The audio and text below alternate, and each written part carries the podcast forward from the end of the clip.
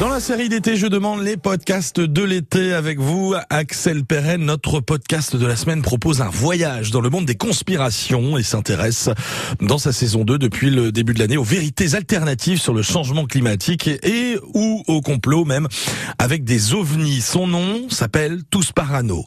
Une série qui prend ses quartiers d'été, Axel Perret. L'été parano. C'est sous le nom de l'été parano que Geoffroy Fauquier et le Finistérien Gaël Bizien poursuivent cette saison 2, cet été, avec des sujets plus légers comme le triangle des Bermudes, sur un format plus court, un podcast qui, selon Gaël, ne donne pas de leçons mais partage plutôt des idées véhiculées sur le net et la télé pour en débattre. L'USS Poète qui sombre euh, sans laisser trace, lui non plus. euh, 34 membres d'équipage à son bord. Souvent, euh, les médias qui essayent d'expliquer et qui parlent des théories du complot essayent euh, d'éduquer, de donner la vraie théorie. Euh, par exemple, pourquoi la Terre n'est pas plate euh, Eh bien voilà, par quelques éléments euh, scientifiques, en, deux secondes, on vous explique que c'est pas possible que la Terre soit plate.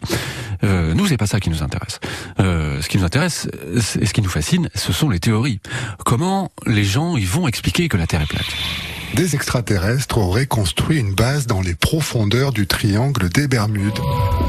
Comment ils vont expliquer euh, par des histoires euh, euh, assez rocambolesques que des navires et des avions disparaissent Euh, Je trouve ça génial que des gens imaginent que les extraterrestres habitent dans ces gros trous bleus magnifiques que l'on peut voir euh, dans le triangle des Bermudes.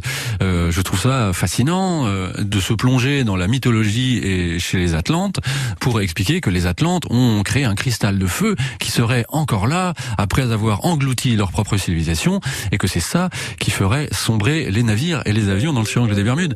Ça, c'est fascinant. Et c'est le psychiatre euh, Edgar Cayce euh, qui, dans la première moitié du XXe siècle, a finalement été le premier euh, à situer l'Atlantide dans les Bermudes.